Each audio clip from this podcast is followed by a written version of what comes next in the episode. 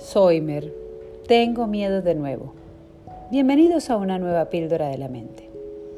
Esta frase me la repiten mis alumnos, mis alumnas, después de pasada una temporada en la que dejamos de trabajar con el coaching. ¿Qué sucede?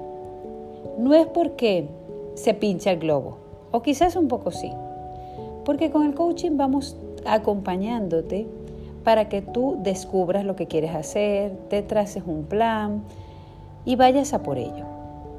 Pero si en determinado momento te vuelves a quedar sola porque acabaste el proceso, el curso o porque ya no volviste a quedar con tu coach, vuelven los miedos. ¿Eso a qué se debe? Que vivimos dentro de nuestra zona de confort, que no necesariamente es confortable, pero se dice de confort porque la conozco. En ella sé lo que tengo que hacer y medianamente me siento seguro. Pero planear algo para el futuro no es seguro y compone riesgos. Y quizás el riesgo más grande es, ¿y si sale mal? A veces no se trata tanto de, ¿y si pierdo el dinero? como el hecho de, ¿y si no soy lo suficientemente bueno? Entonces digo, pues en esto soy mejor, soy buena. Pero a lo mejor te estás conformando con algo más pequeño. La trampa del paradigma nos lleva a que tiremos para abajo, en lugar de tirar para arriba. Por eso es importante trabajar con nuestros sueños a crear un nuevo paradigma. ¿Qué es el paradigma? La forma en que yo veo las cosas, no la forma en que son, la forma en que yo veo las cosas. Es la percepción que yo tengo del mundo.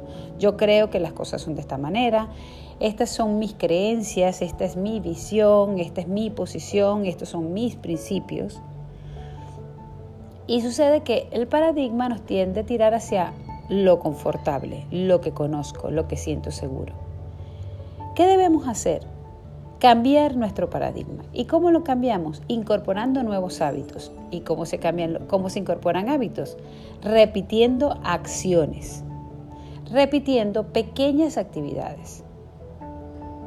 Si mi paradigma me dice que los dientes se cepillan cada mañana y yo quiero cepillármelo también después de comer a mediodía, tendré que crear un nuevo hábito, porque si no, mi automatismo diario me va a devolver a cepillarme solo la mañana o solo la mañana y en la noche. Pero si quiero incorporar el mediodía, tendré que forzarme todos los días a hacerlo. ¿Cuánto tiempo? 21 días. Mínimo 21 días.